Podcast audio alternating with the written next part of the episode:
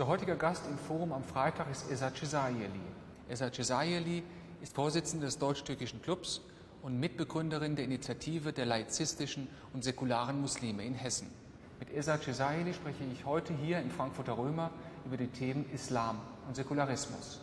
Frau Cesayeli, Sie gelten als säkulare Muslimin. Was versteht man darunter und wie ist Ihr Verhältnis zum Islam, Ihrer Religion?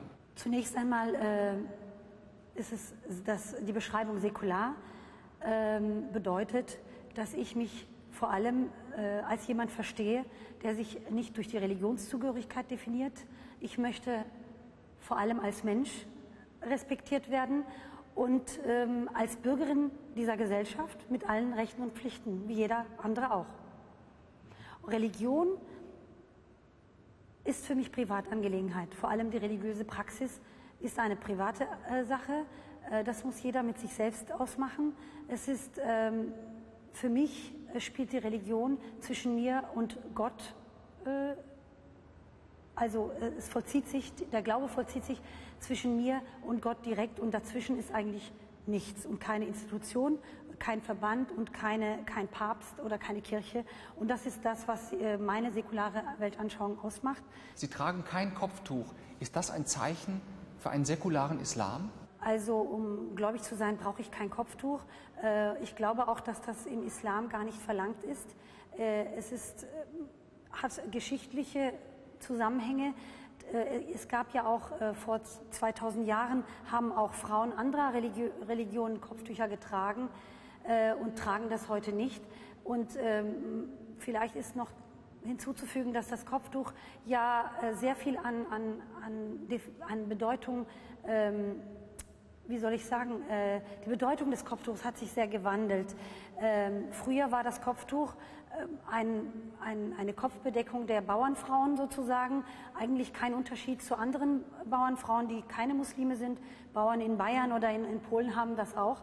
Aber äh, was man in letzter Zeit beobachtet, wird das Kopftuch doch eher als äh, als Symbol für einen politischen, für eine bestimmte Richtung des Islam getragen und vielleicht sogar als eine Uniform getragen, weil es einem, in einer bestimmten Art und Weise getragen wird.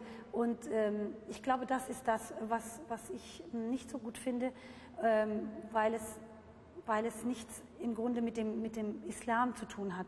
Es ist nur ein, ein Symbol, was äußerlich da ist, aber es sagt nichts aus über den Menschen selbst, über den Charakter und über, die, über den Glauben an sich. Welche Werte vermittelt ein säkularer Islam im Vergleich zu einem, sagen wir, konservativen oder vielleicht besser fanatischen Islam?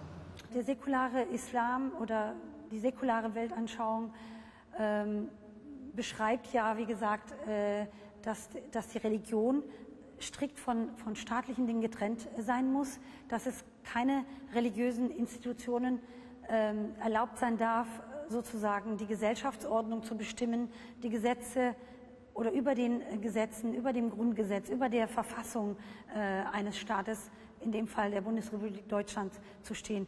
Also Religion darf nicht als, äh, als Alternative zum Grundgesetz oder zur deutschen Verfassung gelten. Jetzt sind Sie ja Mitgründerin der Initiative der laizistischen und säkularen Muslime in Hessen.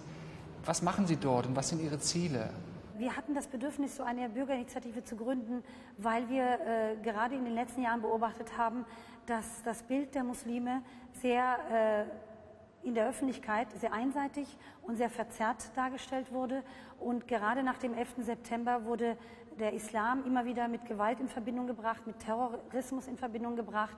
Und ähm, in der Öffentlichkeit wurden äh, vor allem Vertreter von organisierten Muslimen, Vertreter von Verbänden und äh, viele, viele äh, Ansprechpartner in den Medien äh, eingeladen, die halt eher den konservativ bis orthodoxen Islam äh, repräsentiert haben. Und wir waren der Meinung, dass wir äh, etwas tun müssen, damit das Bild zurechtgerückt wird, weil, ich, äh, weil wir finden, dass die Mehrheit der Muslime in Deutschland gut integriert und völlig unauffällig äh, in der Gesellschaft leben. Und ähm, nur die zu Wort gekommen sind, die äh, eigentlich sich auch äußerlich äh, als Muslime darstellen und die Mehrheit eigentlich nicht. Wer oder besser was ist der Maßstab, woran sich säkulare Muslime messen, wenn es denn nicht die Scharia, das islamische Recht ist? Die Scharia äh, ist, kann nicht das, der Maßstab sein, weil die Scharia hatte seine seine Funktion vielleicht äh, zu, vor 1600 Jahren. Das waren Gesetze, die das gemeinsame Leben organisiert haben. Sie hatten auch sicher äh, ihren Sinn gehabt zu der Zeit, aber äh, zur heutigen Zeit ist das, äh, denke ich, nicht realistisch und es ist nicht zeitgemäß. Wir haben eine, ein, eine Verfassung, wir haben ein Grundgesetz, äh, das das Zusammenleben äh, unterschiedlicher Kulturen, unterschiedlicher Menschen äh, hier in einer Gesellschaft organisiert und eine Scharia kann nicht äh, ein Ersatz sein äh, für das Grundgesetz, für die Verfassung hier in Deutschland. Jetzt ist ja so, dass es eine Reihe von Verbänden gibt, wie den Islamrat oder die DITIB, die ja die Muslime in Deutschland repräsentieren. Mhm. Inwieweit sind auch säkulare Muslime von solchen Verbänden repräsentiert? Ähm, also diese Verbände, äh, die, deren Mitglieder vielleicht 15 bis 20 Prozent der Muslime in Deutschland ausmachen, von den 3,3 Millionen äh, Muslimen sind, glaube ich, etwa 15 bis 20 Prozent in, die, in diesen Verbänden organisiert. Der Rest äh, lebt seine Religion ohne die, also ohne, ähm, ohne Mitglied in diesen Verbänden zu sein. Und ähm, ich denke, sie können ihre Mitglieder repräsentieren, aber äh, sie können nicht für alle Muslime sprechen. Und diese Diskussion, dass äh, der deutsche Staat einen Ansprechpartner äh, gebraucht hat, hat ja dazu geführt, dass sie sich zusammengeschlossen haben zu einem Dachverband und äh, sozusagen beanspruchen, für alle Muslime zu sprechen. Ähm, das ist aber, äh, glaube ich, nicht möglich, weil eben sie nur für ihre Mitglieder sprechen können. Mich repräsentieren sie nicht. Ich kann nur sagen, dass ich, für mich gilt, dass äh, die Religion meine private Angelegenheit ist. Frau Cesaili, werden Sie aufgrund Ihre Einstellung zum Islam angefeindet? Nein, angefeindet nicht. Ähm, ich glaube auch nicht, äh, dass es einen Grund dafür gibt, weil ich äh, sage ja nicht, dass der Islam, ich sage nicht, dass die Probleme oder die Ursache der Probleme der Integration, des äh, friedlichen Zusammenlebens daran, also die Ursache davon ist nicht der Islam, sondern die Menschen, die, den, die die Religion falsch interpretieren, die die Religion äh, für politische Zwecke äh, missbrauchen. Ähm, nicht die Religion ist dran schuld. Man muss ähm, vor allem darauf achten, gerade als Muslime, dass man äh, die islamische Religion nicht auf Dogmen reduziert. Das würde dem Islam allgemein nur schaden. Es ist tatsächlich so, dass der Islam eine friedliche, eine tolerante Religion ist.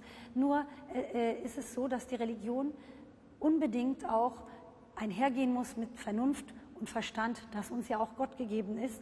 Zum Schluss noch eine persönliche Frage. Woher kommt das persönliche Engagement für das Leben der Muslime, auch das soziale Engagement für das Leben der Muslime und äh, für die Integration? Ja, vielleicht äh, kann ich das so sagen. Ich bin äh, mit zehn Jahren nach Deutschland gekommen und äh, habe natürlich eine Menge an Erfahrungen gesammelt. Ich hatte natürlich auch am Anfangs große Schwierigkeiten. Ich kannte die Sprache nicht, ich kam in ein fremdes Land, ähm, eine fremde Kultur und äh, vielleicht spielt es auch eine Rolle, dass ich äh, immer schon immer mich interessiert habe, was um mich herum passiert. Ich habe immer wieder beobachtet, dass dass ich mich rechtfertigen musste, dass, dass ich mich gegen Klischees, gegen Vorurteile ähm, rechtfertigen musste, verteidigen musste. Und ähm, ich glaube, dass es wichtig ist, ähm, sich für Demokratie einzusetzen. Man kann das nicht auf, auf den Staat allein überlassen. Äh, je, je, nachdem, wie viele Möglichkeiten man hat, äh, sollte man das nutzen in einer Demokratie, äh, durch seine Bürgerrechte sich sozial zu engagieren. Und ich versuche meinen Beitrag auch durch meine Erfahrungen hier in Deutschland ähm, einzubringen und äh, für für das gemeinsame friedliche Leben hier in Deutschland meinen Beitrag zu leisten. Ja, das ist für mich ganz wichtig. Frau Cesaidi, vielen Dank für dieses Gespräch. Dankeschön.